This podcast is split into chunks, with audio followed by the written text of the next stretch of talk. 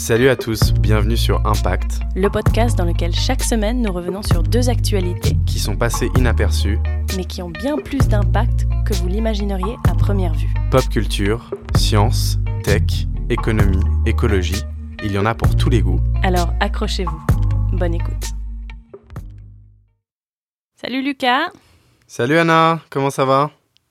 Ça va, on se retrouve dans deux pièces différentes à nouveau. À nouveau, ça y est, éloigné par la distance.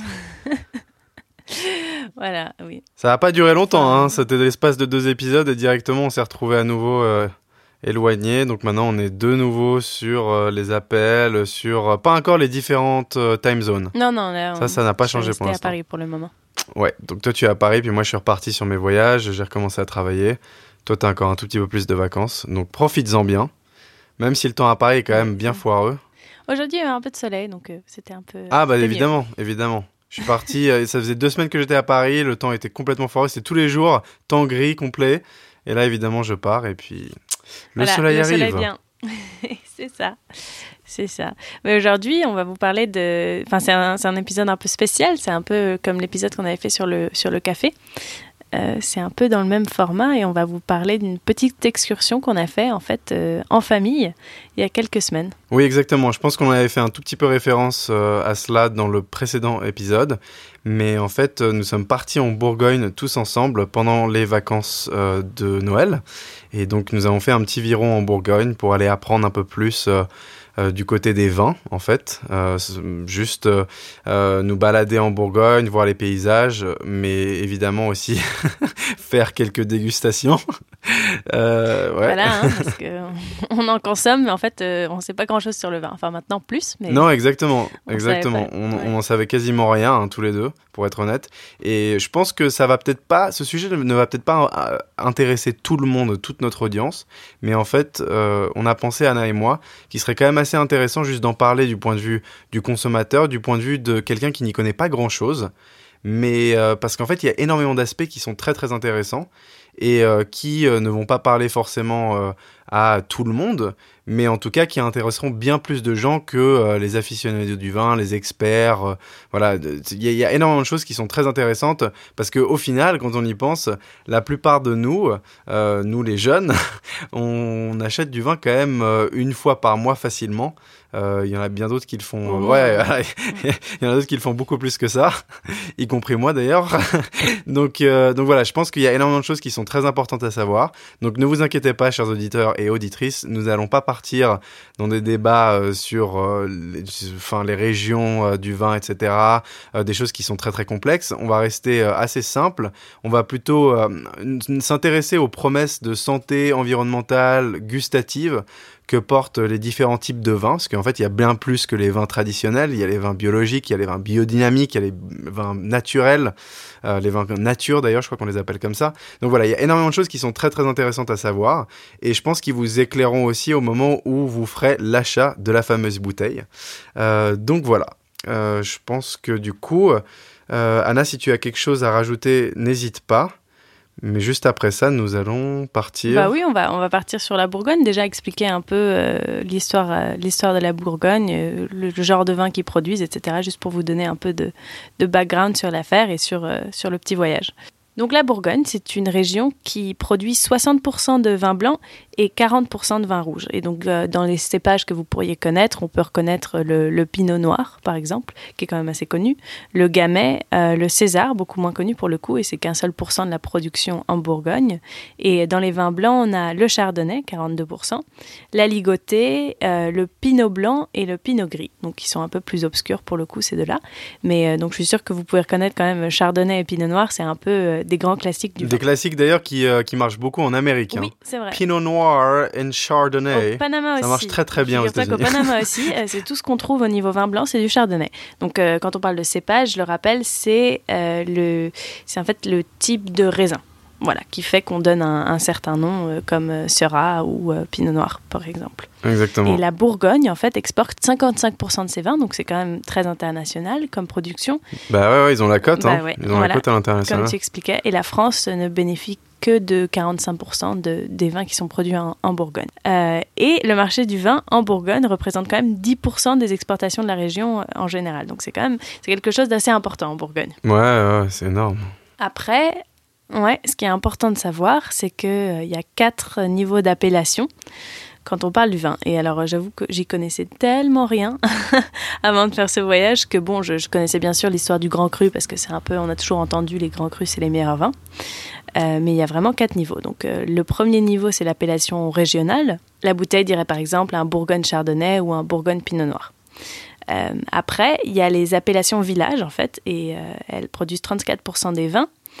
Et euh, ça correspond, enfin sur l'étiquette, ça indique le village dans lequel euh, la, bouteille était produite. Par exemple, euh, Jeverny ou Montelly, Marangue, enfin bref. Ou Chablis, par exemple. Chablis, c'est assez connu. Donc ça, c'est un vin village, c'est un peu mieux qu'un vin régional. Après. Voilà, c'est un tout petit peu mieux que de la piquette, quoi. Après, bon, euh, régional, oui, bon, enfin, quoique régional, c'est un peu de la piquette, par exemple. Mais euh, le vin non, village. Non, mais à mon avis, il n'y a pas que de, la piquette, hein, c'était une petite blague. le, vin, le vin village, c'est quand même un, un peu. C'est un niveau au-dessus, quoi. Après, on monte encore en gamme et on a les premiers crus. Donc c'est 10% de la production de Bourgogne et on y retrouve 561 euh, climats. Et donc on vous parlera un peu des climats plus tard et de ce que ça veut dire. Mais euh, donc voilà. Donc les premiers crus déjà, on, joue un peu dans la cour des grands. Hein. C'est la bouteille qu'on apporte. Euh, voilà, c'est quand tu as envie d'impressionner à un dîner. Voilà, c'est ça. C'est la bouteille que tu apportes au, enfin, la première fois que tu rencontres les parents de ta copine ou ton copain. c'est ce que tu as envie d'amener, quoi. C'est la bouteille à 30 euros. et après, on passe sur les grands crus qui sont quand même les, les plus connus. Et, euh, et c'est seulement 2% de la production de la Bourgogne en vin. Donc c'est vraiment, euh, vraiment négligeable, mais c'est ce qui rapporte le plus finalement, parce que c'est les bouteilles qui se vendent le plus cher et euh, qui sont les plus connues de Bourgogne. Donc voilà, ça c'était juste pour donner un petit aperçu de la production de vin de la Bourgogne, mais on va pas en faire euh, tout un fromage. Euh, Évidemment, parce que les dégustations, vont, les, dégustations vont très très bien avec le fromage. Après, pourquoi est-ce que les gens ont décidé que le fromage allait bien avec le vin? J'en sais rien, parce qu'il y a des moments où en fait, quand tu manges des fromages et que tu bois juste après du vin, c'est un goût dégueulasse. Un goût, le vin a un goût dégueulasse. Je sais pas si tu as déjà remarqué ça. Il y a certains fromages, notamment les fromages assez forts, quoi. Tu prends un, truc genre type Minster ou un camembert bien fait et tu prends un verre de vin après, c'est dégueulasse. Ça n'a même pas le goût de vin. Donc euh, je suis pas sûr qu'en fait ça s'allie si bien que ça, mais bon, c'est peut-être une tradition qui est un peu française. Ok, bah écoute Anna, merci beaucoup pour euh, toutes ces informations sur la Bourgogne, c'est hyper intéressant. En fait, ce qu'on a un tout petit peu oublié de mentionner quand même au début de l'épisode, c'est que euh, on va euh, introduire euh, une personne qui est un expert en vin dans cet épisode, puisqu'en fait on a enregistré une conversation avec lui quand on était là-bas pendant une séance de de pardon, le, mot m'échappe, de, dégustation. euh, donc en fait, on a énormément d'extraits qui étaient hyper intéressants et pour le coup, vraiment c'est un expert qui parle. Euh, donc euh, nous, on est là pour vous présenter un petit peu les faits, pour vous présenter les choses qu'on a apprises et ensuite on, on, va vous passer des extraits euh, qui vont être bien plus spécifiques et qui viennent d'un expert et qui sont euh, tout aussi intéressant d'ailleurs, euh, mais euh, voilà. Donc moi, moi je vais juste euh, rappeler un tout petit peu quels sont les différents types de vins, parce que c'est assez complexe, il y en a de plus en plus qui sont développés sur les dernières années. Donc d'abord on a le vin conventionnel, voilà, c'est celui qui est issu d'un mode de culture incluant l'utilisation de pesticides, donc il y a les fongicides, les herbicides et les insecticides. donc ça c'est vraiment le vin classique quoi. et ensuite on a le vin biologique qui lui est sous une appellation réglementée.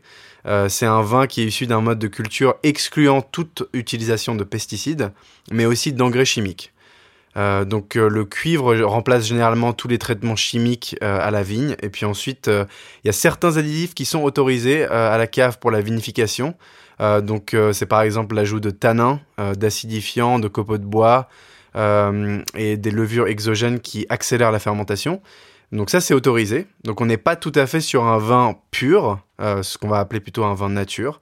Euh, ensuite, il y a tout ce qui est euh, le vin biodynamique. Oui, d'ailleurs, le vin biodynamique, on va vous passer un petit extrait à, son propos parce que c'est quelque chose d'assez intéressant, je trouve. Et, et monsieur l'expert nous a raconté un peu plus sur, sur ce qu'est le vin biodynamique. Il y a des calendriers euh, biodynamiques et, et les, jours sont. Il y a quatre types de jours. Alors je me mélange toujours, mais il y a le jour racine, c'est sûr, le jour racine, le jour fruits, feuilles et, et, branches, je crois. Mhm. Et donc par exemple, si vous voulez labourer, il faut que ce soit un jour racine. Si vous voulez euh, euh, ramasser vos raisins, il faut évidemment que ce soit un jour fruit. Mhm. Euh, si vous voulez tailler, il faut que ce soit un jour branche. Mhm. Et donc, dans, dans, le mois, bah, vous avez par exemple trois jours branches, quatre jours racines, deux jours fruits, etc. Donc, les gens qui travaillent en biodynamie, c'est un peu par c'est un peu par à coup parce que mhm. allez là, c'est le moment de labourer. On y va. Ah, maintenant c'est le moment de tailler. On y va. Voilà. Alors après, on y croit, on n'y croit pas. C'est vous y croyez vous? Moi, oui, parce que c'est ambivalent parce que je suis euh, de formation scientifique et donc euh, je suis toujours un peu sceptique. Mais par contre, euh, mon, expérience personnelle fait que mon, grand-père était un, était un fermier. Et lui, il connaissait pas le mot biodynamie, mais quand il voulait planter quelque chose, il regardait toujours la position de la lune. Hein, et, mm. et, quand il voulait couper du bois de chauffage, il regardait la position de la lune et s'il coupait pas la bonne lune, euh, le bois il séchait pas quoi. Donc euh, il y a quand même euh, voilà il y a il y a quelque chose. Et qu'est-ce qui expliquerait ça au niveau de la physique ah bah, ce qui explique ça c'est que, la, pousse, du, végétal de toute façon elle est liée au cycle lunaire. Ça ça c'est évident. Mais ok mais de quelle façon? C'est-à-dire que de quelle façon pas des l'attraction des fluides l'attraction des fluides. D'accord. Ce qui est qui est plus forte quand la lune est pleine? Oui, bien sûr, oui, et, mhm. qui, varie. Par, exemple, il y a, quand on a des, un fût avec le, vin qui vieillit, on a le vin et puis en bas on a la lie, les mhm. sédiments qui, qui, se déposent. Et euh, il y a des euh, vignerons qui ont mis euh, une façade transparente, comme ça on voit le, on voit le vin à travers la, mhm. façade. Et bien en fonction de la, position de la lune, la lie est déposée au fond, Incroyable. et à certaines périodes, elle, euh, elle remonte, elle remonte dans le bain. Elle est, oui, oui, non, Donc il y a, et puis ça, c'est strictement lié au, oui, aux phases de la lune. En fait, tout ça, c'est dans le but de vraiment redonner de la vie au sol, de, de renforcer les plantes pour qu'elles ne tombent pas malades, euh, de drainer et aérer les sols pour que les vignes elles-mêmes donnent des raisins meilleurs. Donc voilà, ceux, ceux, qui font de la, du vin en biodynamie euh, enfin, pensent vraiment que les arômes vont être beaucoup plus complexes et plus intéressantes à cause justement bah, de tout ce qui est biodiversité, le respect de la biodiversité, mais aussi de ce calendrier lunaire. Donc voilà, c'est une approche qui est un tout petit peu plus, comme je disais, euh, de croyance, qui est assez intéressante aussi. Euh, pour le coup, moi j'en ai essayé un il y a un an, il me semble. Euh, c'était assez intéressant, ça avait un goût complètement différent d'un vin bio ou d'un vin conventionnel. c'était assez bon, mais c'était plus proche d'un disons d'un jus de raisin qui avait tourné quoi. Alors c'était pas du vinaigre. Tu le vends hein, pas très bien. Euh, non, non non je le vends pas très bien du tout non mais c'était pas du vinaigre mais ça se rapprochait plus du raisin on sentait beaucoup plus le raisin et euh, donc je suis pas sûr que ça soit des arômes plus complexes parce qu'au final il y a quand même des vins bio des vins conventionnels où il y a des arômes qui sont absolument incroyables notamment de, de vanille de bois de, de fruits rouges enfin il y a énormément de choses comme ça qu'on peut ressentir euh, dans du vin conventionnel euh, donc voilà, moi je suis pas, je suis pas un très grand croyant du, vin en biodynamie. Je trouve que c'est intéressant ce qu'ils font. Après, je voilà, je, suis pas un fervent consommateur de vin biodynamique. Euh, ensuite, alors là, on pousse vraiment le vin euh, nature à l'extrême puisqu'il s'appelle le vin naturel, le vin nature. lui, alors là, c'est intéressant parce que le travail à la vigne se rapproche de celui pratiqué en bio et biodynamie. mais en plus de ça, en fait, il y a quasiment pas d'intervention de l'homme. Donc seules les levures. Pas de, pas de sulfite en fait. On va, on va, l'expliquer plus tard aussi ce que c'est la sulfite, mais euh, ouais. Exactement, pas de sulfite. Euh, donc en fait, seules les levures indigènes présentes sur la peau des raisins sont utilisées pour la fermentation, ce qui est quand même hyper mm. intéressant. C'est vraiment, c'est complètement naturel quoi. Euh, et, on donc, en a goûté un il y a quelques jours. Oui, on en a goûté un il y a quelques jours qui était intéressant piquant, un tout petit peu piquant en bouche. je suis très diplomatique à l'américaine. Voilà. Intéressant. Était intéressant. Euh, et en fait, il euh, n'y bah, a pas de label euh, ni de cahier des charges pour encadrer ce genre de pratique. En fait, je pense que c'est pas assez développé pour l'instant. donc les vignerons s'engagent avant tout dans une espèce de démarche personnelle pour le respect de la biodiversité, de l'environnement et ils le disent, le goût du vin. Euh, donc voilà, euh, c'est assez intéressant. Ça, c'est vraiment les quatre types de vins. alors, chers auditeurs et auditrices, n'hésitez pas à nous dire s'il y en a plus. Mais en tout cas, c'est ceux qu'on a reconnus et dont on a parlé avec cet expert du vin. Donc, je propose qu'on passe un petit passage, du coup, de notre conversation. Alors, ça se passait dans une cave, c'était euh, en mode dégustation, c'était euh, en mode voilà, avec nos parents, donc euh, voilà, dans une ambiance assez détendue, relax, etc. Donc euh, voilà, euh, ne vous attendez pas à une interview que comme vous pouvez le retrouver sur sur les chaînes télé, mais c'était assez intéressant ce qu'il racontait. Donc voilà, on va vous passer un premier extrait et puis on revient juste après pour continuer à parler un peu plus du vin et notamment de bah, de l'impact sur l'environnement du vin bio. Alors déjà dans le vin, il n'y a pas de pesticides. Parce que les pesticides sont détruits par la, par la fermentation alcoolique. Donc euh, on, fait des, on fait des analyses sur le, sur le vin et on trouve jamais de pesticides. Ou alors des, des micro-traces. Donc mhm. ça, euh, Ce sont les, vignerons qui sont. Par contre, par contre, les vignerons euh, ont été très très durement impactés par euh, par l'utilisation mm. des pesticides. On a plein de, de vignerons âgés qui ont qui ont d'énormes problèmes de, de santé mm. parce qu'ils ont utilisé des pesticides sans mm. protection, etc. Donc la première raison pour laquelle les gens sont passés en bio, c'était pour pour eux-mêmes, oui, pour, eux-mêmes, pour leurs travailleurs et pour les gens qui vivent pour les gens qui vivent autour. même autour, les écoles. Les... Absolument. Mais il y a encore, je dirais, 60% euh, des, euh, des domaines qui utilisent des pesticides. 60 hmm. Donc on les utilise, on ne trouve pas dans le vin. Donc sur Internet, ils racontent n'importe quoi. Ah bah oui, parce que là, vous pouvez faire... Euh, il y avait... on fait des analyses régulièrement sur les, les résidus de, de, pesticides. Oui, j'imagine. Et c'est c'est 0 ou 0,01. Hmm. D'accord. Voilà, il n'y a, a, pas de, y a pas de pesticides dans le vin. C'est du vin. C'est du vin, c'est une fermentation alcoolique. C'est pas un fruit à l'étal. Euh, Exactement. Dans le raisin. D'arrêter de nous faire boire de l'eau, toi, je sens. Mais non, non, non. je voulais comprendre. Non, non, mais c'est intéressant du point de vue du consommateur parce ah qu'effectivement, il y a beaucoup de gens qui achètent du bio en pensant qu'ils évitent les pesticides. Dans, dans ce qui n'est pas bio, il y aura évidemment des pesticides qui. Euh, d'accord. Ah, ils évitent que les pesticides. T'es d'accord ah, Moi, j'achète du vin bio uniquement pour la même raison pour ça. Ouais. Mais bio, c'est idiot. Bah non, mais bah, non, parce que je me prive. Non, parce que dans le vin bio, il dit pas vin bon. Oui, mais ça veut dire non, mais ça veut dire bien bio, ça veut dire protection pour les gens, pour les Par contre, sur euh, pour vous-même quand vous buvez le vin, euh, que ce soit bio ou pas, ça va pas faire de différence. Euh, par contre, sur une philosophie euh, plus générale, euh, on peut dire euh, éthique, éthique voilà, on peut dire. Par rapport aux producteurs, c'est sûr. T'encourages les producteurs bio versus, et donc t'encourages les autres producteurs à passer en bio aussi. Le, problème du bio, c'est que pour produire du bio en France, il y a des normes qui sont extrêmement, mmh. qui sont extrêmement sévères, c'est mmh. bien. Mmh. Mais le seul problème, c'est que on produit pas assez de bio en France, donc on importe du bio. Et moi, le bio qui vient de Chine ou de ou d'Inde ou de Turquie même, oui, bah, du coup, j'ai comme un les commerces, vous trouvez du bio de Chine Bien sûr. Ah ah, bien, mais il y a beaucoup. Les graines de courge, tout ça. On, produit, je crois, en France, on, doit produire 30, 30 de, du bio qu'on consomme. Ouais, quand même. 30% euh, du, enfin, on produit 30% du bio qu'on consomme. C'est, c'est quand même assez incroyable. Euh, mais, mais après, bon, il y a tellement, tellement de raisons de, de consommer bio aujourd'hui, si on en a les moyens, que, que c'est presque, enfin, c'est presque une, un impératif en fait pour ceux qui peuvent se le permettre. Et puis bon, la première raison étant que pour l'environnement. Et dans le cas du vin, en fait, euh, l'environnement c'est très important parce que si on n'a pas un vin bio, on relâche quand même énormément, énormément de, pesticides, d'insecticides, de, de fungicide, comment on dit en français, du fongicide. Oui, c'est ça, c'est des anti-champignons en fait. Euh, et en fait, le cycle de vie des pesticides en général, et c'est quand même très très long et ils sont issus du pétrole à l'origine et ils sont pulvérisés sur les vignes à, différentes phases de la culture. Donc c'est même pas juste une fois, c'est pas une application d'une fois, c'est quelque chose qui est, répété.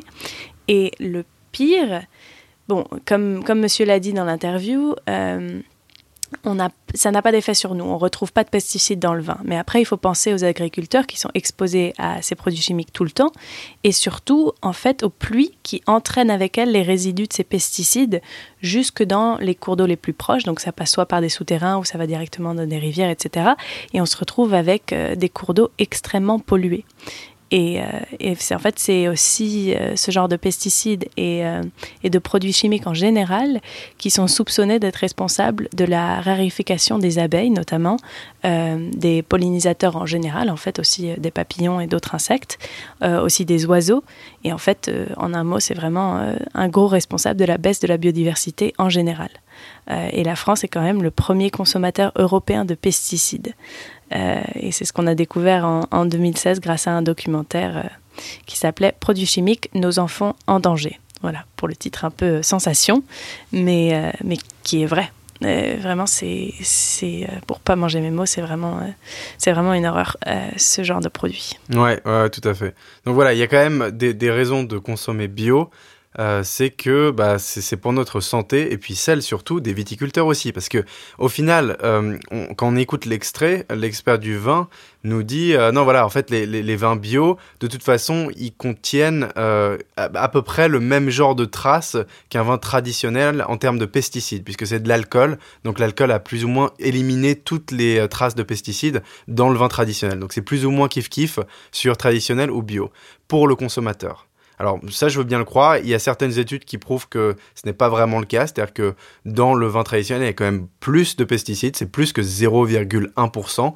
Euh, donc euh, ce chiffre dont il parle, lui, euh, dans l'extrait. mais par contre, en fait, si jamais on se base sur ces propos, c'est quand même aussi très très important de consommer bio pour la santé des viticulteurs, parce que elle, pour le coup, c'est totalement prouvé qu'elle est impactée par l'utilisation des pesticides. Donc euh, c'est quand même dingue qu'en France, je ne sais pas si vous vous rendez compte, 20% du marché agricole, euh, euh, c'est en fait le secteur viticole français pour l'industrie des pesticides. Alors je ne sais pas si j'ai été très clair là-dessus en fait, mais ce que je veux dire c'est que le secteur viticole français, en termes d'utilisation de pesticides, il représente 20% du marché agricole. C'est énorme. Euh, donc voilà. C'est, mmh. euh, énorme. Et, en fait, le problème, c'est qu'il y a quand même énormément d'études qui ont été publiées, notamment une même qui date de 2013 de l'INSERM, euh, qui avait voilà, prouvé que l'exposition aux pesticides était corrélée avec la survenue de pathologies de type cancérigène, évidemment, comme on le sait maintenant. donc voilà, ça, ça remonte quand même à il y a très longtemps. donc c'est important non seulement de choisir des vins bio pour notre santé, alors après ça n'a pas été complètement prouvé sur ce point de vue-là, mais surtout pour celle des viticulteurs. Ça, c'est très très important. Et de leur famille et des écoles dans les alentours, euh, comme le disait notre mère dans Exactement. Enfin, il y a quand même euh, des écosystèmes autour des viticulteurs et des gens qui sont touchés par, euh, par la dissémination, pardon, la dissémination, oui, de, de ces produits dans l'air, parce que c'est quand même des, particules très très fines qui ont le moyen de, de s'envoler et, et d'être récoltées par la pluie. Bon voilà. Alors après, en termes de goût, Anna, euh, qu'est-ce que tu en penses euh, de la différence entre un vin bio et un vin traditionnel? Bah En fait, n'utilisant pas de pesticides et n'utilisant pas de produits chimiques en général, on retient quand même le goût du raisin, comme tu l'avais dit auparavant. On le retient beaucoup plus et on trouve des arômes qu'on n'arriverait pas à trouver avec euh, des vins conventionnels. Donc je pense qu'il y, a une, part d'originalité et puis il y a une part plus grande de, créativité dans ce qu'on peut faire avec le vin. Après, qu'il soit meilleur, moins bon, je pense que c'est complètement relatif. Euh, et que ça dépend de, de la personne qui en boit. Mais je pense que de boire un vin et de penser que pour l'environnement, il n'est pas nocif. Et pour les gens qui l'ont cultivé, c'est quand même plus agréable. Et du coup, si on arrive à trouver des vins bio qu'on aime, euh, autant, autant se faire plaisir avec. Ouais, ce qui est assez intéressant en fait euh, au niveau des arômes, c'est que comme je disais précédemment, quand j'ai essayé ce vin naturel, euh, j'étais un petit peu choqué en fait parce que j'étais en dehors de mes repères. C'est-à-dire que en fait les, euh, les, vins traditionnels, ils utilisent des pesticides et des insecticides qui vont apparemment, d'après les recherches et d'après euh, tous les rapports que j'ai lus par, par, rapport aux experts du vin, ils vont emprisonner les arômes des vins. Donc en fait, on finit par avoir des vins qui se ressemblent plus ou moins tous, avec euh, moins de qualité organoleptique, comme ils le disent, euh, donc moins d'expression, moins de fraîcheur, euh, moins d'élégance en bouche. Et en fait, ce qui est assez intéressant, c'est que moi, je trouve que, euh, surtout quand tu, on va, on va en venir à cette application qui s'appelle Vivino, mais quand on utilise cette appli, euh, on repère, euh, en fait, ça, met les mots sur des choses qu'on ressent en bouche. Donc, on, voit toutes les notes. Et quand, je dis notes, c'est pas la notation de la bouteille, parce que ça, on peut le voir aussi, mais les notes, donc je, veux dire les saveurs de, du vin. Par exemple, boisé. Voilà, boisé, vanillé, fruits rouges, voilà, on, en retrouve divers et variés, exactement. en fait, ça met vraiment des mots sur ce qu'on ressent en bouche. Et, et, moi, je trouve que j'arrive bien à ressentir ce, genre de choses dorénavant. et donc, je suis pas totalement sûr qu'il y ait pas autant de qualité d'expression que sur des vins euh, qui sont naturels ou biodynamiques euh, dans les vins plus conventionnels. Je suis pas vraiment sûr au final parce que euh, se rapprocher très très fortement du goût du raisin, donc ce dont tu parlais précédemment, euh, et ben en fait c'est juste quelque chose d'autre peut-être. Parce que on, sort des repères qu'on a euh, par rapport au vin traditionnel. Euh, et en fait on va mm. on va apprendre donc comme les experts du vin le disent à travailler encore plus avec son palais pour aller reconnaître des, choses très très fines des complexités d'arômes qu'on n'arrive pas forcément à reconnaître dans les vins traditionnels. Mais peut-être qu'au final, c'est juste quelque chose de, complètement différent parce que se rapprocher du goût du raisin, c'est peut-être pas forcément une, bonne chose non plus au final. Juste en, termes de goût, hein, je parle pas en termes de, santé. Oui, oui, je comprends ce que tu veux dire. Je pense que c'est deux entités qui peuvent être traitées différemment au niveau du goût. Et du coup, c'est ouais, vraiment deux, deux gammes de vins qui peuvent être comparées l'une à l'autre, enfin qui ne peuvent pas vraiment être comparées l'une à l'autre au niveau gustatif, parce que justement, on ne travaille pas vraiment avec les mêmes, euh, les mêmes produits euh, finalement. Exactement. Exactement. Donc voilà. Euh, et puis sinon, peut-être qu'on parlerait un tout petit peu aussi euh, de, l'impact de, euh, des vins bio euh, sur les emplois et puis sur la société. Oui, en fait, en général, le bio, et je pense qu'on peut parler plus largement que seulement pour le vin, ça demande plus de main-d'œuvre. Donc, plus de main-d'œuvre, ça veut dire plus d'emplois et plus d'heures de paye et donc plus d'employés en général. Donc, c'est un côté quand même un peu, un peu plus comment on pourrait dire, socialiste finalement, euh, de faire des produits bio parce que justement ça demande euh, du travail plus intensif parce qu'on n'a pas ces produits chimiques qui, qui finalement facilitent la vie, mais après c'est la question c'est à quel prix quoi. Donc voilà, en fait, euh, déjà, c'est un peu quatre raisons de, consommer bio et puis d'acheter du vin bio, au moins, au moins de tenter, si vous n'avez jamais fait, euh, vraiment, euh, descendez à la première épicerie et tentez, tentez une bouteille de vin bio parce que finalement, il y a quand même énormément d'avantages par rapport à acheter une bouteille plus conventionnelle, à moins que ça soit un grand cru et que justement, je pense qu'il y a quand même peu, relativement peu de, de, grands crus qui sont en bio, mais dans mon souvenir, l'expert nous avait dit qu'en effet, il y en avait qui existaient en bio. Je ne sais pas si tu te souviens, toi, Lucas. Oui, bien sûr, il y a des grands coups qui sont passés en bio maintenant. Ouais, ouais. Donc voilà, après, pour pas faire euh, seulement un épisode sur le bio, euh, on a fait le tour des, raisons principales pour, pour, euh, pour lesquelles consommer bio en général, c'est mieux. et, justement de, favoriser ce, ce, milieu, même au niveau de, du vin que vous achetez, ça peut vraiment avoir un impact sur l'environnement et promouvoir un changement des, mentalités et puis surtout euh, peut-être une, conversion euh, plus grande au bio en France en général et puis réussir à avoir des, produits euh, régionaux bio sans transport, etc. Donc voilà, et puis aussi de, favoriser le bien-être des viticulteurs et des gens qui vivent autour des, vignobles. Voilà, donc ça c'est pour le bio. Et, et, là tout de suite on va vous passer un petit extrait sur ce qu'est le vin nature en fait, parce qu'on en a parlé brièvement tout à l'heure. Et les sulfites, c'est quoi? Alors les sulfites, euh, c'est du soufre. C'est mhm. une forme liquide de, soufre qui sont utilisés dans, la vinification depuis euh, l'Antiquité. Les mhm. Romains, ils mettaient, ils mettaient du soufre, euh, de la poudre de soufre dans le mhm. vin. Ça permet d'une part d'éviter la pollution par des bactéries, développement de bactéries ou de choses comme ça, et d'éviter l'oxydation du vin. D'accord. Voilà.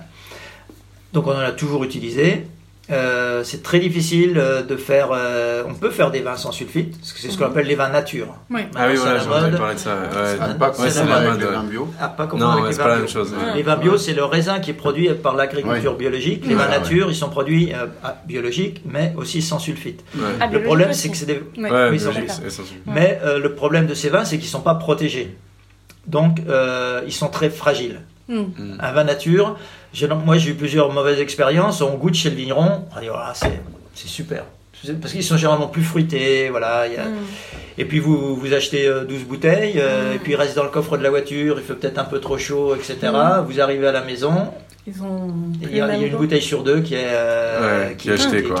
voilà. Donc, euh, à ce point-là, oui. Ils sont très très fragiles. Instables, quoi. très instables. Et c'est des vins qu'on vieillit pas. Mm. C'est des vins qu'on dans l'année, sur place. Euh, deux ans, mm. voilà, mais c'est des vins qu'on vieillit absolument pas. Et, pourquoi est-ce qu'ils veulent enlever les sulfites? Pourquoi ils veulent enlever le soufre? C'est mauvais pour la santé ou c'est quoi? C'est pour quelle raison qu'ils veulent faire Trop de sulfite, c'est vraiment. Euh, si vous avez très souvent, on met plus de sulfite dans les vins blancs, par exemple, parce que les vins blancs sont très peu protégés. Euh, les vins rouges sont protégés par les tanins. Mm. Les vins blancs, il n'y a pas de tanins, donc ils sont plus fragiles. Donc on va avoir tendance à mettre un peu plus de, de sulfite. Les mauvais vins blancs, vous buvez deux verres de vin blanc, puis là vous avez une barre. Euh, c'est ça, mmh. c'est ce qui m'arrive. Ça, c'est les sulfites. Là, c'est typique, c'est euh, les tanins, c'est les, les, euh, les, sulfites. beaucoup. voilà, parce qu'il y en a beaucoup. En Bourgogne, on a des normes très très strictes sur la quantité de, de sulfite. Mmh. Donc voilà, ça c'était un peu pour faire le tour des vins nature et des sulfites. Voilà la raison pour laquelle vous avez mal à la tête quand vous buvez du vin. et si ça vous arrive, bah, peut-être essayez de, de passer au vin nature, c'est une bonne idée. voilà, comme ça, vos soirées deviendront tout d'un coup beaucoup plus chères aussi. Euh, oui, oui, aussi, ça vient avec. Mais euh, bon, après, euh, peut-être moins cher parce qu'on achète moins de doliprane. En fait, il faut tout calculer. Voilà, exactement, on faut faire un choix. c'est le doliprane ou le vin nature. Oui, bah, c'est ça, c'est comme le bio. C'est vraiment, il y a des choses derrière, des, prix cachés, etc. et maintenant, on va parler de Vivino, qui est un peu l'éléphant dans la pièce parce que c'est une app que énormément de gens utilisent pour, euh, pour choisir leur vin. Donc, est-ce que c'est une bonne idée? Euh, Est-ce qu'on peut lui faire confiance? Je pense qu'on va te demander à toi en premier, Lucas, parce que je sais que tu es un, grand amateur de cette app. Un très grand amateur de Vivino, effectivement. C'est une des applications que j'utilise le plus, sûrement plus que bah, Twitter, euh, peut-être plus qu'Instagram. Pour vous donner une idée de, de la consommation. De voilà, exactement. je vais recevoir des messages de nos auditeurs et nos auditrices qui vont vouloir m'aider, bon bah voilà le numéro euh, pour alcoolique anonyme. euh, en tout cas, euh, Vivino, j'adore. Euh, c'est vraiment génial. C'est un peu ma bibliothèque de vin, quoi. Mais c'est assez intéressant, juste en, en, petit cas d'étude. Vivino, en fait, c'est le numérique qui a bouleversé notre rapport au vin. donc ils sont en ce moment, donc l'application, elle est à 30 millions d'utilisateurs. Euh, et c'est euh, monthly active users, donc ça veut dire que c'est 30 millions de personnes qui utilisent euh, cette application tous les mois. C'est quand même monstrueux. et en fait, ça a été lancé seulement en 2010 et ça a été lancé à Copenhague, donc c'est une application danoise. et en fait, bah, les gens partagent près de 12 millions de, de références qui ont préalablement été scannées. Euh, et donc en fait, ça fait de cette application la plus importante base de données vinicoles mondiale, ce qui est quand même assez marrant, quoi, parce que ça a été créé seulement en 2010. Ça, que ce soit une app, ouais, ouais, ouais. Euh, voilà, donc euh, donc c'est assez marrant parce que enfin c'est un succès fulgurant, hein, c'est seulement 8 ans. Euh, et je pense que le succès s'explique par euh, cette ergonomie de, de l'application, parce que elle est assez enfantine au final. C'est vraiment, tu scannes avec ton smartphone l'étiquette d'un vin, euh, l'application, elle mouline deux secondes et elle te sort euh, toutes les caractéristiques et l'histoire du vin. C'est quand même hallucinant. Donc, tu as les cépages, tu as l'appellation, tu as les arômes, euh, les notes de dégustation dont on parlait auparavant. donc voilà, c'est en fait l'application reconnaît la bouteille et puis ensuite elle l'intègre dans votre propre base de données euh, et, ce qui est dingue, c'est que en fait, moi, je m'étais euh, jamais amusé à noter euh, les bouteilles que je, que je scannais, bien que j'utilise mhm. l'application tout le temps. C'est-à-dire que dès que je vais dans un magasin de vin, j'utilise l'application. Et d'ailleurs, c'est au grand désarroi des connaisseurs de vin ou des vendeurs de vin, parce que t'entends, si tu te pointes chez Nicolas, par exemple, et que tu arrives avec ta ton application Vivino et que tu te mets à scanner toutes ces bouteilles et que tu lui demandes même pas son avis, le mec, il est frustré. Tu sais, c'est bien, c'est quand même un peu abusé de faire ça. Mais, mais moi, je le fais temps. Ah non, mais tu sais que ça m'est arrivé une fois quand même. Je suis rentré dans un Nicolas. Je suis attends attends attends, je suis rentré dans un Nicolas et, euh, et mhm. donc le, le, mec arrive, tu sais, serviable et tout. Euh, alors, euh, est-ce que je peux vous aider? Quel genre de vin vous recherchez, etc. Je fais, moi ça va, pas, pas, pas besoin d'aide, il y a pas de souci. Et donc je commence à regarder un petit peu les vins, etc. Je prends mon mon, mon portable, je prends mon iPhone, je commence à scanner les vins. Et, et, là, il me voit et je fais ça pendant genre 5 à 10 minutes, tu vois. Ah. Et puis, il, il, vient vers moi, il me fait Monsieur, euh, vous avez besoin d'aide Parce que je pense que je connais un tout petit peu plus les vins que l'application que vous utilisez. Je lui fais euh, Bah écoutez, je suis pas sûr. Je suis pas sûr. non Oh non, le culot non mais en fait, non mais non mais je, veux dire, je, suis désolé, mais je veux dire cette application c'est hyper intéressant parce que moi moi ça me va d'avoir euh, bah, l'avis d'un expert du vin, mais j'aime bien mmh. avoir l'avis de 500 personnes quand euh, mhm. je, je m'apprête à acheter euh, une bouteille qui vaut entre 10 et 20 euros, tu vois, un truc un petit peu plus mhm, cher qu'un truc à 8 euros que tu achètes pour une soirée. En mhm. fait, moi, ça, moi, ça m'intéresse, l'avis des experts, mais j'aime bien aussi avoir l'avis des gens en général parce que au final je pense que j'ai pas un palais très développé je l'avoue tu vois je j'ai que 25 ans j'ai pas bu beaucoup de vin dans ma vie et donc en fait il y a des choses que les experts du vin vont reconnaître en, en palais en bouche que moi je vais pas reconnaître du tout et donc, du coup, j'aime bien aussi avoir l'avis des consommateurs, comme j'aime bien avoir les avis consommateurs d'Amazon. De, enfin, il y a des choses que j'aime bien avoir de gens euh, lambda, comme moi. Oui, non, non, mais en fait, tu vois ce que je veux dire? C'est intéressant ce que tu dis par rapport au fait que peut-être que tu n'as pas envie justement de dépenser 25 euh, euros dans une bouteille de vin parce que finalement, tu n'as pas les capacités de l'apprécier au prix qu'elle a, alors qu'une une bouteille un peu plus raisonnable qui est bien notée sur Vivino te conviendra parfaitement pour la soirée. En fait, c'est un peu ça que tu es en train d'expliquer. Exactement, exactement. Mm. C'est exactement ça. Voilà, donc euh, j'ai pas envie d'être de, d'être euh, d'être pas très sympathique envers les experts en vin et puis euh, tous les vendeurs parce que je sais qu'ils connaissent très très bien leur métier, je sais qu'ils connaissent tous les vins, c'est une vraie passion. Euh, mais en fait, euh, voilà, moi je, je veux pas leur manquer de respect, c'est juste que j'aime bien aussi avoir les avis des utilisateurs, des gens qui sont un tout petit peu plus classiques, qui connaissent moins le vin, euh, parce que, bah voilà, de temps en temps, enfin, moi vraiment, hein, je, l'avoue, à chaque fois que j'ai utilisé l'application, j'ai jamais été déçu. J'ai jamais été déçu. Donc, toutes les notes, bon, pour ceux qui utilisent, quand on tombe dans des notes entre 3,7 et 4,2 sur 5, j'ai jamais été déçu. À chaque fois que j'ai pris une bouteille dans ces eaux-là, à chaque fois, c'était un vin excellent. Euh, Je tiens à vous euh, rappeler, chers auditeurs, que nous ne sommes pas sponsorisés par Vivino. Mais c'est une app très utile, apparemment. Non, non, tout à fait. On n'est pas du tout sponsorisé. J'aimerais bien, hein, mais, mais on l'est pas pour l'instant, en tout cas.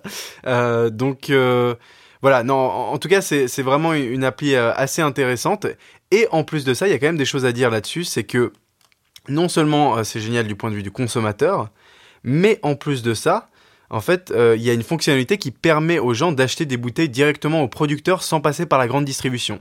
Donc c'est un peu comme une cave en ligne 2.0 quoi. Et alors ça, pour le coup, c'est quand même génial. C'est quand même fantastique de pouvoir. C'est cool. C'est génial, tu vois, parce que il y a quand même beaucoup de magasins. J'ai vu ça dans Paris notamment. Il y a énormément de magasins qui sont euh, qui, vendent des légumes par exemple, qui viennent directement du producteur dorénavant. C'est assez intéressant, des, tout petits magasins, tu vois. Euh, mais il y en a pas énormément. Euh, qui sont euh, des, qui vendent du, vin euh, qui vient directement du producteur. donc, enfin voilà, on, regarde un peu le, marché français, c'est c'est bouffé par Nicolas, quoi. C'est Nicolas dans tous les sens. Bah, ça, c'est de la grande distribution. donc là, avoir accès à une cave qui va vous permettre d'aller directement au producteur, c'est quand même assez intéressant. Mais du coup, tu n'as pas précisé, je sais pas si c'est sous-entendu, mais le vin t'est envoyé, en fait, t'es livré, c'est ça? Exactement, exactement. D'accord. Et en fait, moi, ce que je trouve qui est pas mal aussi euh, de, dans cet effort-là, c'est que ça permet de faire connaître des petits domaines qui bénéficient pas justement de ces larges distributions. Et vous connaissez euh, cette application qui s'appelle Vivino? Oui, bien sûr, oui. Ouais, vous en pensez quoi? Euh... Vous l'avez utilisé euh, pas mal? Oui, oui, je, je l'utilise. tu l'essayes, hein, pour voir? non, non, On va laisser monsieur répondre. Ouais, D'abord, ouais, j'aimerais bien savoir. Là, déjà, on n'a pas, de, on pas de connexion. Ah oui, c'est vrai, c'est vrai en plus. C'est impossible de vérifier. non, non, je, je l'utilise pour euh, un peu archiver les vins que je goûte, etc., mm. pour avoir des, des, informations sur le vin. Euh, il n'y a qu'un truc, c'est si vous utilisez ça pour avoir le, le prix, ça marche pas. Mm. C'est très. Euh, c'est aléatoire ça, parce qu'en fait. C'est très aléatoire. Et ça va chercher les informations sur, euh, sur Internet pour le prix. Et ce qui se passe, c'est qu'il y a beaucoup, beaucoup de sites Internet. Alors vous allez taper un grand vin, je sais pas, un Claude Vougeot par exemple. Mm. Et euh, il y a un site qui va vous afficher un Claude Vougeot à 60 euros. Donc ça, ça va être pris en, compte dans, dans, le calcul du prix, mm. du, prix du vin. En fait, si vous allez sur le site, le vin, il n'est pas disponible à 60 euros, ils n'en ont même jamais eu. Mm. Mais ce qu'ils font, c'est qu'ils mettent des prix, prix d'appel d'appel comme ça mm. très bas. Comme ça, vous allez sur le site. Ouais. Ok, le ah. n'est pas disponible, mais peut-être que vous allez regarder euh, ce qu'il y a à côté, ah, etc. Ah, Et ce qui fausse, ce qui fausse complètement les, euh, les indications de prix. Alors parfois, c'est des prix beaucoup trop chers, parfois, c'est mm. des prix beaucoup trop bas. On, trouve rarement une information pertinente sur les prix. Par contre, ça permet d'avoir une idée, la vie de, la vie de gens. Euh, D'accord. Donc vous vous fiez un petit peu aux notes de temps en temps quand vous... Parce que moi je le fais pas mal quand j'achète des vins. Moi j'ai un problème, c'est que je ne me fie qu'à mon palais. Ouais, ouais, en même temps c'est vrai, ouais. en tant que connaisseur, ouais.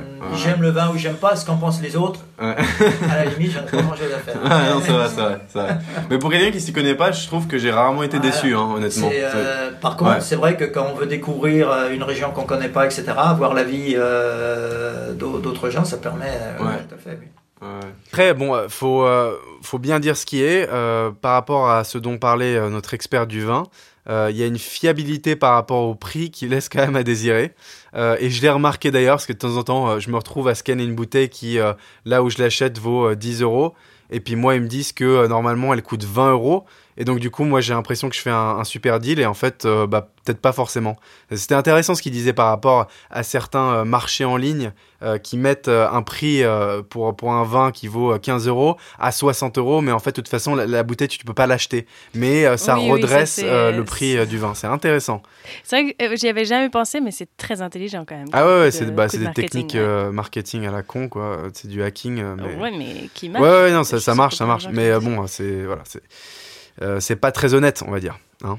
Voilà. Bah oui, je crois que, que voilà, en fait, euh, c'est ce dont on a parlé avec euh, notre expert en vin et ce qu'on a pensé qui, qui pourrait être des informations utiles pour même les petits buveurs de vin, même les gens qui en boivent pas nécessairement très souvent. c'est quand même des choses qui sont importantes à, savoir parce que ça fait partie aussi de notre patrimoine comme français, le vin et euh, d'en savoir un peu plus sur les, euh, sur les façons dont c'est cultivé et puis euh, les apps qui peuvent être utiles. C'est toujours intéressant, à mon avis. Exactement. Voilà. Donc, on vous remercie de nous avoir écoutés si vous êtes toujours là.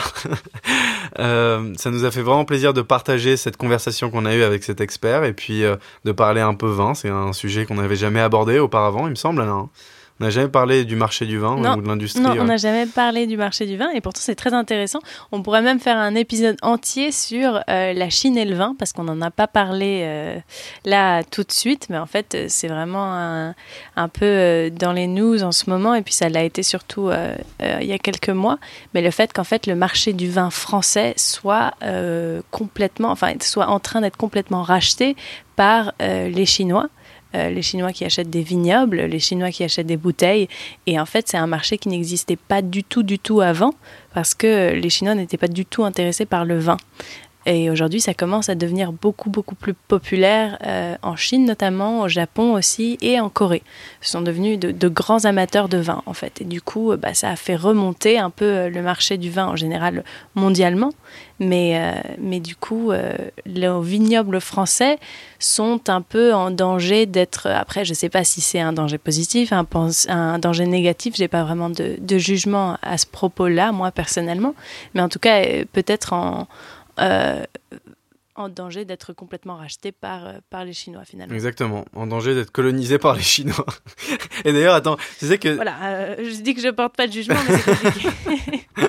On le sent un tout petit peu dans tes propos quand même. mais Déjà, danger, c'est pas un mot très positif. exactement. mais c'est marrant parce que je crois que tu n'étais pas à cette dégustation. Moi, je les ai vraiment toutes faites là en Bourgogne.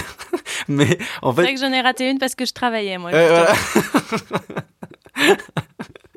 bon, vous avez un petit peu euh, une idée de nos personnalités. Là. Il y en a un qui est en dégustation le matin à 10h du mat et l'autre qui est en train de travailler. ça, m'emballait pas trop à 10h du matin, je dois dire, une dégustation de. C'était vraiment à 10h du matin en plus. Hein. et c'était une dégustation chargée pour le coup. Mais euh, non, ce qui était hyper marrant, c'est qu'en en fait, on est allé dans un patelin complètement paumé euh, au milieu de la Bourgogne. Et pardon pour les gens qui y habitent, j'ai même oublié le nom. Et en fait, on a, on a fait. Euh... C'était pas Chassagne. Ah non, c'était Chassagne Montrachet que vous aviez goûté, non? Je crois que c'était à Chassagne-Montrachet, ouais. Je crois que c'était à... ouais, oui, Excusez-moi euh, si, on a des auditeurs à Chassagne-Montrachet. voilà, donc euh, on est allé là-bas pour faire une petite dégustation à 10h du mat. Et en fait, ce qui était très drôle, c'est que euh, l'endroit où on a fait la dégustation et, et l'endroit où on pouvait acheter le vin directement au producteur, et d'ailleurs, le, le, plus gros, le, plus gros endroit là-bas, à Chassagne-Montrachet, en fait, il est tenu par une chinoise et une chinoise qui parle français, hein, mais, euh, mais c'est une chinoise. Elle, vient de Chine, elle a vécu en Chine, et en fait, elle est venue en France pour faire ses études euh, vinicoles. Et, euh, et elle s'est installée en Bourgogne parce que, bon, non seulement elle a rencontré sûrement un, noble, un homme formidable, mais, mais en plus de ça, ce qu'elle racontait, c'est qu'au final, la plupart des revenus de ce magasin sont, proviennent directement de la Chine proviennent directement de la Chine. et donc, elle, elle, nous racontait un peu qu'elle vendait régulièrement des bouteilles qui dépassaient les 5000 à 10 000 euros. Euh, et que voilà, les, la, euh, voilà la plus grande source de revenus. Ouais, euh, ouais, casual quoi. Et attends, c'était très, très marrant parce que elle nous disait quand même, donc il y, y, a certains clients chinois qui achètent une bouteille à 20 000 euros et ils en commandent plusieurs évidemment hein. et, et ils l'essaient et puis ils la rappellent une semaine après en disant on a été un tout petit peu déçus en fait, donc on va en recommander d'autres qui valent 50 000 euros. Et puis on va voir comment, comment ça se joue à ce niveau-là. Euh, mais euh, mais tu sais, sans problème, quoi. Enfin, elle nous racontait que. Un voilà. petit peu déçu, mais à 20 000 euros, on est, on, enfin, c'est obligé d'être déçu. Non, mais exactement, c'est ce qu'elle nous disait d'ailleurs. Elle nous disait, la, la différence de prix est trop grande. C'est-à-dire que tu, tu peux pas créer un vin. Si tu veux, tu as des vins excellents qui sont à 15 euros. Donc comment est-ce que tu peux créer un vin qui soit euh, dix fois plus excellent que euh, ce que tu as? Ça n'a aucun sens. Ça a aucun sens. Oui, oui, c'est vraiment des questions de, je sais pas, de, de terre, de, de, patrimoine, etc., qui, qui dépassent un peu, euh, un peu la raison. Ouais, exactement. Bah, oui, la, plupart du temps, quand ces bouteilles-là sont vendues à des prix faramineux, c'est souvent une histoire de patrimoine. Quoi. Il y a certaines bouteilles, elles sont historiques, elles sont jamais débouchées. Elles restent, tu sais, dans la cave ou en exposition dans des musées. Enfin voilà. quoi. Bref, euh, voilà, c'était assez intéressant. C'était une petite anecdote sur les Chinois et euh, les Chinois qui envahissent la Bourgogne. voilà, c'est ça. Mais c'est vrai en plus, euh, l'expert qui nous, en fait, c'était un expert qui nous a pris dans une sorte de tour en fait, qui nous a emmenés, il nous a conduits, etc. Il nous racontait qu'il avait quand même majoritairement des étrangers qui faisaient ce genre de, de tour et que c'était pas du tout les Français finalement qui s'intéressaient à leur patrimoine, mais que c'était euh, les gens, euh, les gens d'ailleurs. Donc c'est assez marrant. Effectivement, effectivement, on pensait que les Français, ça intéresserait les Français, quoi. Ouais, non, tu as raison de le mentionner. C'était très intéressant qu'on lui a demandé. Il nous a dit que c'était 95% de sa clientèle venait euh, de Australie, Amérique et Chine, il me semble. C'est ce qu'il nous disait. Mm. Et 5% étaient français, quoi on, a oublié quelques pays par-ci par-là, hein, désolé, mais voilà. Euh, disons que euh, la plus grande partie de sa clientèle venait vraiment d'Amérique, euh, Chine et Australie. C'est pour ça que je pense que c'est intéressant de, parler du vin justement dans cet épisode, parce que oui, ça fait partie de notre patrimoine, c'est quelque chose dont on est assez fier en étant français, mais on s'y connaît, euh, enfin la personne lambda, comme tu dis, s'y connaît finalement très peu en vin, et c'est peut-être pour ça qu'en fait on, est en train de perdre nos, vignobles.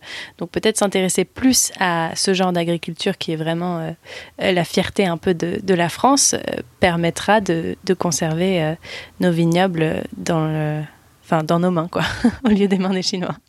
Euh, et pour finir sur une petite touche euh, comique, je recommande à tous nos auditeurs et auditrices d'aller voir euh, la vidéo de François Lambrouille sur... Absolument, absolument. Peut-être qu'on va même finir sur un petit extrait. Allons-y. Passer un petit extrait. Allons-y, passons un petit extrait de cette vidéo d'anthologie. Voilà, pour ceux qui connaissent pas, François Lambrouille, c'est François Damien, l'acteur français, enfin non, d'ailleurs acteur belge. Belge, belge, ouais. Euh, ouais, qui est euh, juste euh, à mourir de rire. il a fait un sketch où il, faisait semblant d'être un, un œnologue très réputé. Exactement. Et, du coup, il est en train de goûter les vins et de, les, de les critiquer et c'est à mourir de rire. Donc, je vous propose d'aller sur YouTube pour retrouver le sketch en entier, mais on va vous passer un petit extrait délirant pour finir l'épisode. Voilà. Ok, super. Bon bah merci à tous de nous avoir écoutés. Et euh, juste avant qu'on termine et qu'on passe euh, le petit extrait, je voudrais juste remercier euh, deux personnes qui nous ont laissé des reviews sur Apple Podcast. Merci, merci beaucoup, ça nous a fait super plaisir. je vais juste mentionner un des deux messages parce qu'il nous a nous a fait plaisir et puis on l'a trouvé très sympathique en général. Donc c'est Mireille et Gérard qui nous ont écrit, qui nous ont dit euh, c'est un plaisir d'écouter vos podcasts euh, sur la route de l'Inde. Dès qu'on prend les longs bus trains de ce pays, euh, on se cale vos petites voix dans nos têtes avec un sourire au coin des lèvres. On visualise bien les deux personnages que vous êtes, vos différences, mais aussi votre soif de s'enrichir personnellement comme l'un, comme l'un pour l'autre. gros big up du Kerala de Conrad et Calypso. Euh, voilà, merci beaucoup, c'était hyper sympa. Et, euh, ouais, c'est super touchant. Ouais, très très touchant comme message. Et puis, euh, je nommais pas le PS. Lucas tente de laisser un petit peu plus de place à ta petite sœur dans le débat. je vais y travailler, je vais y travailler. Parce qu'effectivement, j'ai vraiment envie qu'on soit sur le même piédestal. Et donc, du coup, voilà, je, je, vais y travailler parce que c'est vrai que de temps en temps, j'ai tendance à prendre un tout petit peu trop la parole. On va dire que c'est c'est mon côté un peu grand frère et, et, voilà. Je vais essayer de m'en débarrasser au fil des épisodes, mais bon voilà, ça fait que une vingtaine d'épisodes, je crois qu'on a commencé ce podcast, donc on a encore eh ben, énormément de choses. C'est notre 20e épisode. Eh ben, c'est notre 20e épisode, voilà. Ah, ça, ouais, ça tombe on bien. pour le 20e épisode. J'espère que ça vous plaît toujours autant et que vous allez continuer à nous écouter parce qu'on a plein d'idées. Donc voilà. Et voilà, bah écoutez, merci beaucoup à tous. Euh, merci à Lalila euh, AD Comores. Alors je, suis pas sûr comment on le dit, mais elle a laissé une review très sympa aussi sur Apple Podcast. Donc euh, merci, merci, ça nous fait super plaisir. Euh, n'hésitez pas à nous laisser plus de reviews sur Apple Podcast, à nous écouter. On est sur toutes les plateformes d'écoute. et puis à nous envoyer vos feedbacks sur Instagram. On est à impact-du-bas pod. Euh, donc voilà, n'hésitez pas à nous envoyer vos retours. On adore euh, partager euh, un peu bah, des diverses idées avec vous et puis entendre un petit peu vos opinions par rapport aux choses dont on parle. Donc voilà, merci à tous et puis on vous laisse tout de suite avec un petit extrait de notre de belge François préféré. Damien. voilà, au revoir tout le monde. Au revoir tout le monde, ciao.